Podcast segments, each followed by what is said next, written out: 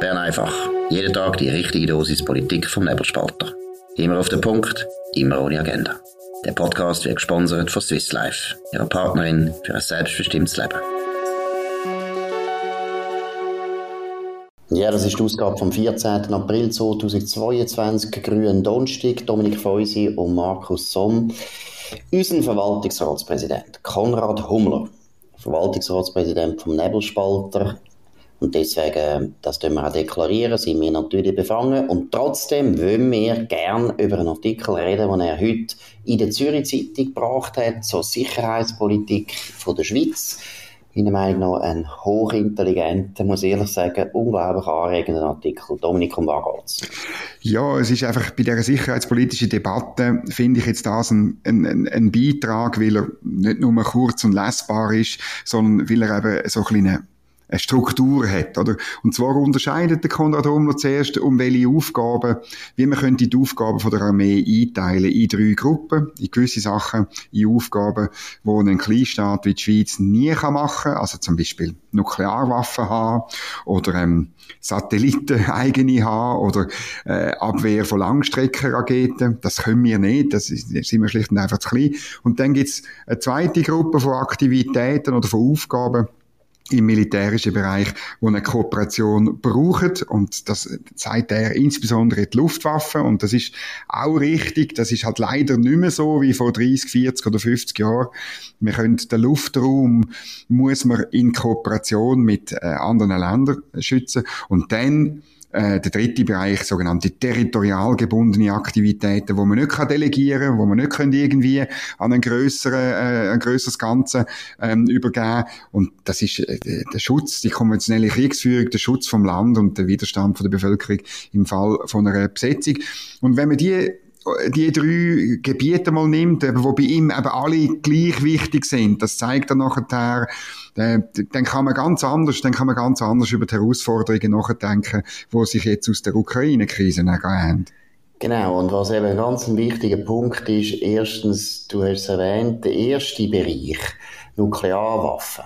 Das ist etwas, wo wir eigentlich, seit es Atombomben gibt, nie selber können leisten. Man hat es zwar probiert, 50er, 60er Jahre hat die Schweiz ja. wirklich ernsthaft überlegt, auch eine Atombombe zu erwerben. Aus meiner Sicht wäre das gut gewesen, hätten wir unbedingt müssen machen aber das ist jetzt leider äh, nicht mehr möglich, das werden wir nie mehr können machen. Aber was ich wichtig finde, das ist eben gar nichts Neues unter der Sonne. Und dort sind mhm. wir schon immer angewiesen gewesen auf die NATO. Da haben wir aber auch immer gewusst, da hat man sich nicht äh, selber belogen. Deshalb muss ich noch eines betonen, was Thierry Burkhardt geschrieben hat, ist ein bisschen, ja, finde ich ein bisschen kurz gegriffen gewesen. Aber vor allem der Punkt ist, und das finde ich der wichtige Gedanke von Konrad Hummler, er sagt, NATO leistet etwas für uns und NATO, das heißt eigentlich vor allem Amerika. Das tun eben unsere sogenannten Globalisten gar nicht gerne erwähnen. Sie reden immer von der EU, obwohl die EU selber und das erwähnt nämlich der Konrad Hummer auch ganz deutlich, einen kleinen Beitrag heute leistet an die Verteidigung von Europa. Frankreich sehr unzuverlässig, Deutschland ja, hat ja. fast keine Armee mehr. Das heißt, NATO wird heute vor allem getragen von den USA und England, wo auch nicht mehr Mitglied ist von der EU.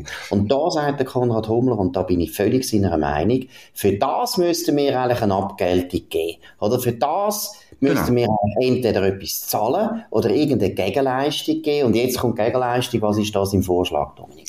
Ja, das ist eben, das finde ich, finde ich interessant. Oder für den zweiten Bereich, also für den ersten, sind wir Trittbrettfahrer bei der NATO, wie du gesagt hast, müssen wir eigentlich eine Gegenleistung erbringen. Und er sagt im zweiten Bereich, bei der Luftwaffe, bei den Kooperationen, die man macht, da könnten wir ja etwas liefern. Nämlich, wir könnten eigentlich sagen, wir sind die Macht, wo der Luftraum über den Alpen absichert in Kooperation mit euch, aber wir leisten dort das, was man muss leisten, damit der Luftraum sicher ist. Er, ähm, er erwähnt insbesondere das Vakuum, wo Österreich darstellt, oder? Ähm, wo natürlich so gewollt ist. Die österreichische Neutralität ist vom, äh, von den Russen nur, nur unter dieser Bedingung sozusagen akzeptiert worden oder mit dem Hintergedanken akzeptiert worden. Das besteht heute noch, das Vakuum, und wir könnten das füllen oder stopfen, wie der Konrad Hummler sogar sagt. Und dann findet er bräuchte es mehr als 36 F-35A. Also müssten mehr Kampfflugzeuge bestellt werden, um das glaubwürdig glaubwürdig machen. Und das fände er, wäre ein gutes Geschäft. Natürlich will man äh, für den ersten Bereich schlicht und einfach zu klein sein. Wobei ich muss da sagen, man merkt halt immer wieder, dass du in Innsbruck studiert hast. Du bist einfach zu österreichfreundlich. Neutralität hat ja nicht geheißen, dass die, dass die Österreicher keine Armee haben. Und sie haben ja während dem Kalten Krieg durchaus eine Armee gehabt. Sie haben heute immer noch formell eine Armee, aber sie machen fast nichts mehr für die Armee.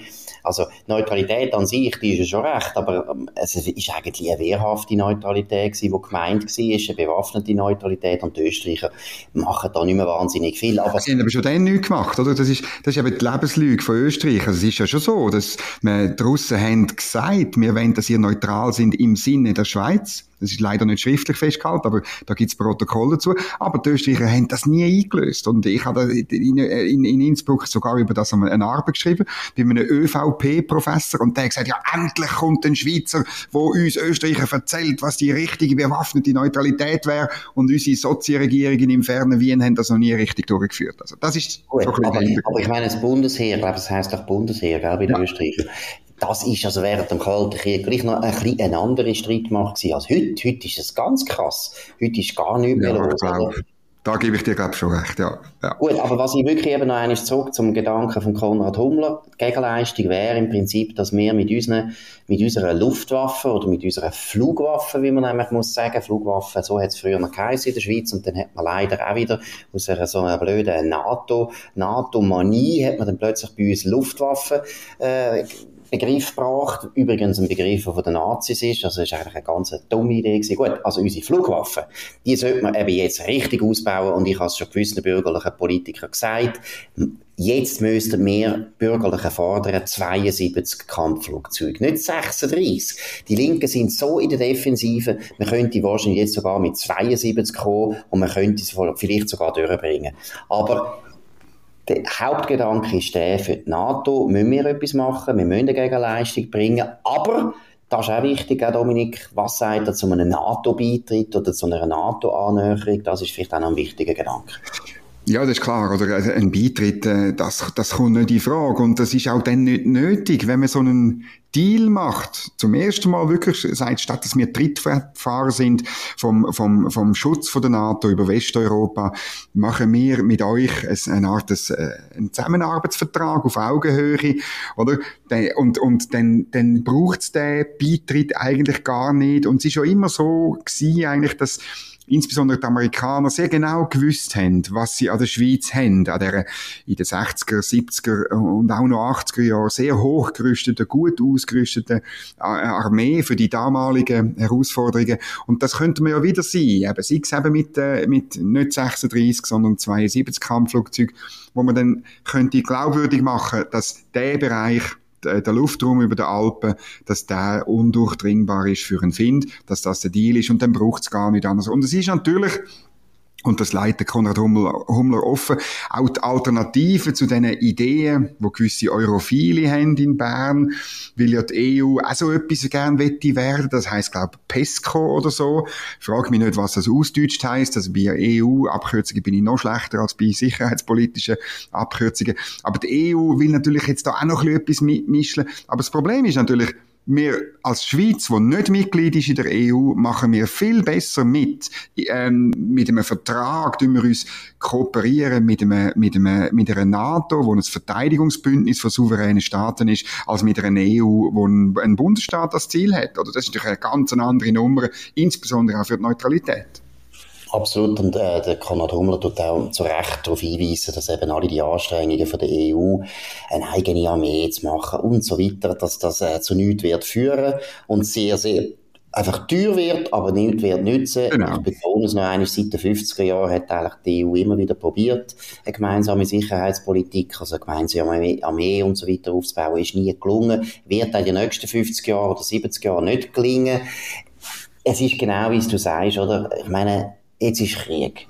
Und alle wissen, das ist eine neue Situation und alle probieren jetzt aus dieser neuen Situation natürlich auch politisch Schlüsse ziehen und natürlich ziehen wir, also du und ich ja auch, wir ziehen ja auch Schlüsse aus dieser neuen Lage, wo uns natürlich passen, oder? Wir sind jetzt dafür, dass man die Armee aufrüsten und so weiter. Aus unserer Sicht natürlich mit gutem Grund, aber wir sind in dem Sinne auch Krisengewöhnler. Jetzt bei der anderen Seite ist es natürlich auch so, die europhilen Kräfte, die haben ja seit dem Rahmenabkommen ein riesen Problem.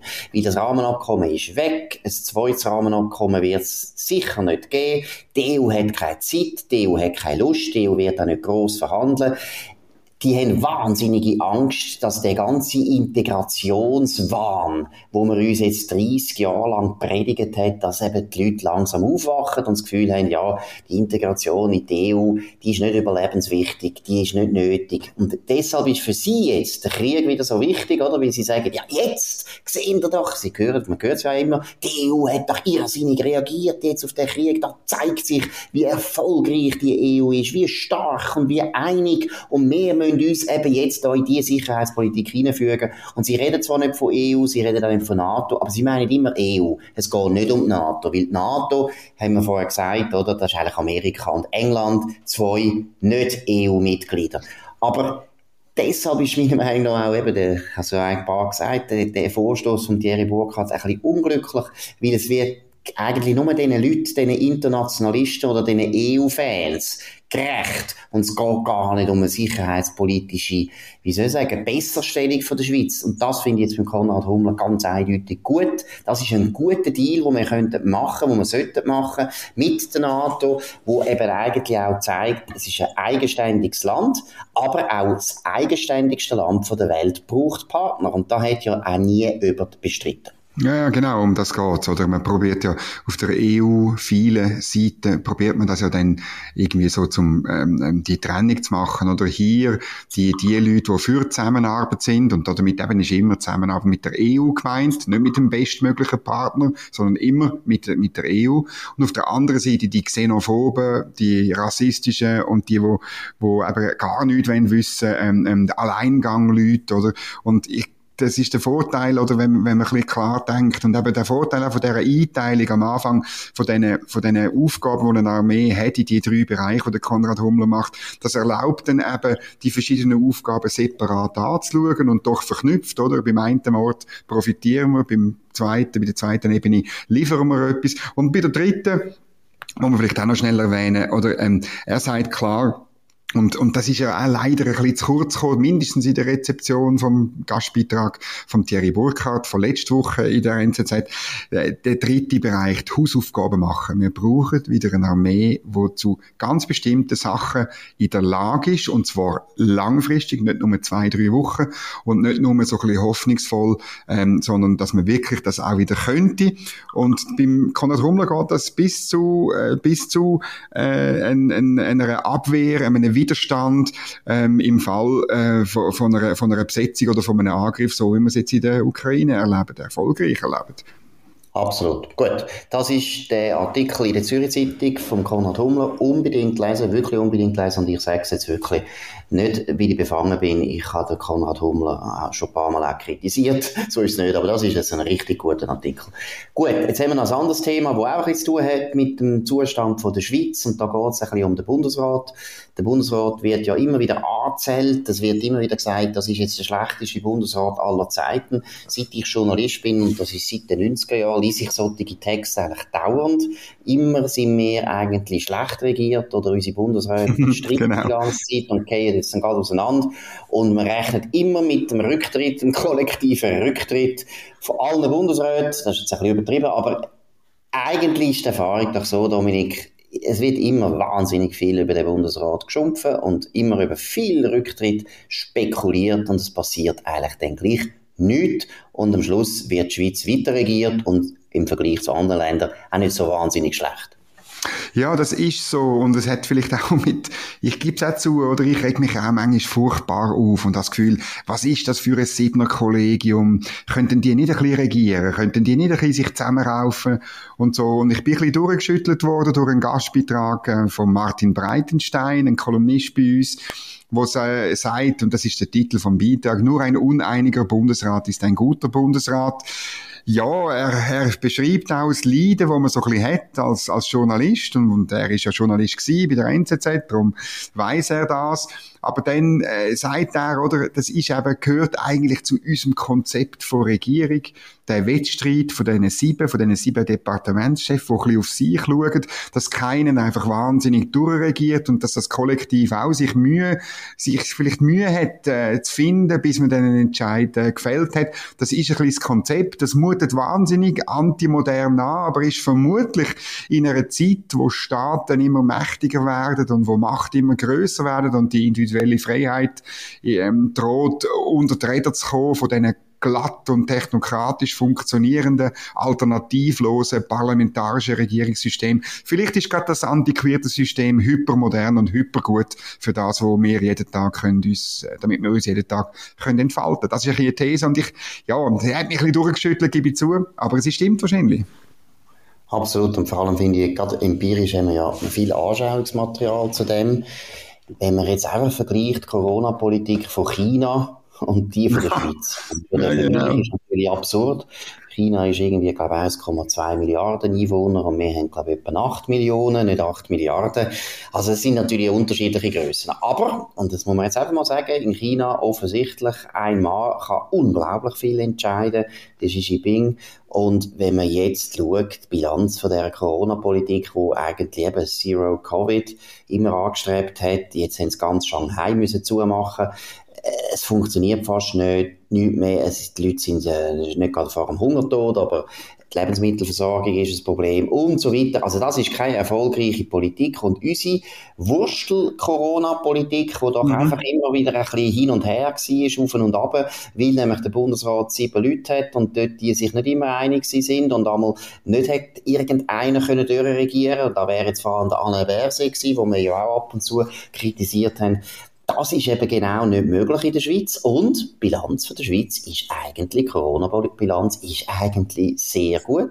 Wir haben zwar auch viele Tote zu beklagen gehabt, aber nicht mehr Tote als andere Länder. Und am Schluss vom Tag, das ist auch ganz wichtig, unsere Wirtschaft hat sich äh, eigentlich extrem gut durch die Krise können durchbringen. Die, die Leute sind, äh, wir haben eine gute Kurzarbeit-Entschädigung gehabt, wir haben ein sehr gutes Kreditsystem aufgebaut gehabt, im, im No-Time.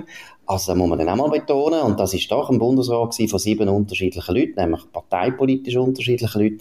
Ich glaube auch, das ist sehr modern. Unser System, das ist eigentlich das Absurdeste, immer wieder 1848 und 1874 dann noch ein bisschen erneuert, aber eigentlich nicht wahnsinnig viel geändert, was jetzt die institutionellen Kernelemente von unserem System betreffen.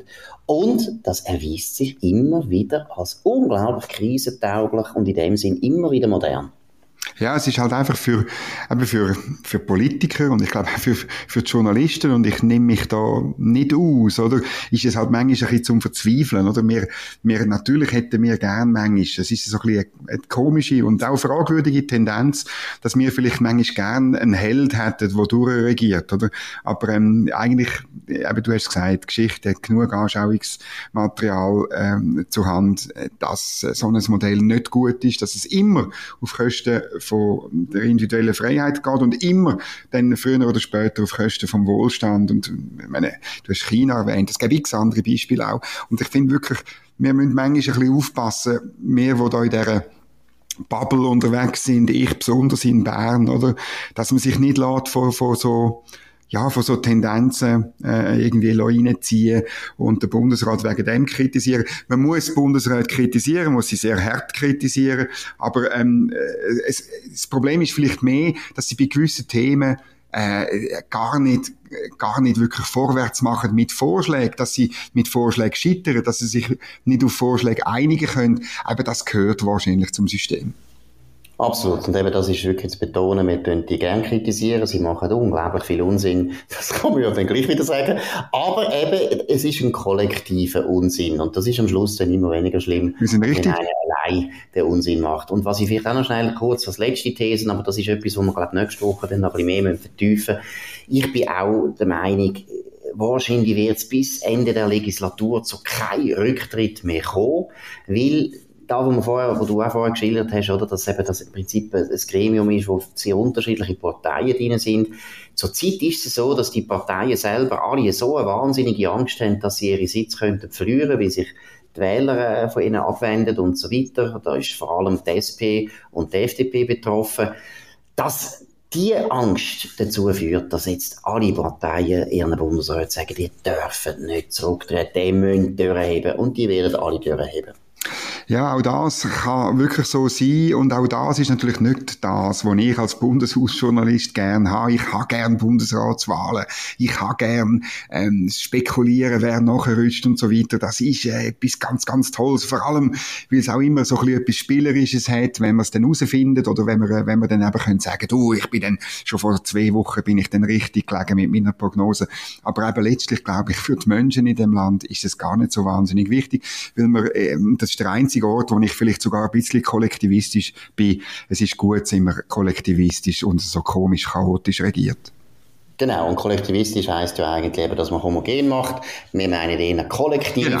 In dem Sinne haben wir immer... Oh, sehr gut, ja. Gewisse Buntheit haben wir eben. Und die lieben wir auch.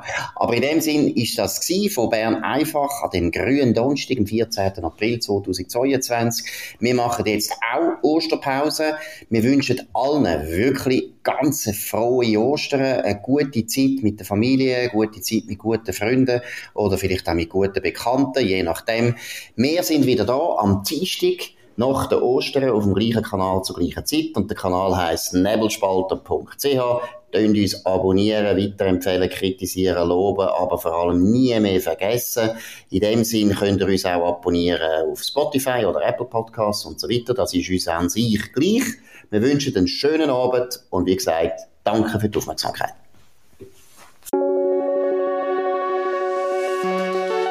Das war Bern einfach, immer auf den Punkt, immer ohne Agenda. Gesponsert von Swiss Life, ihrer Partnerin für ein selbstbestimmtes Leben.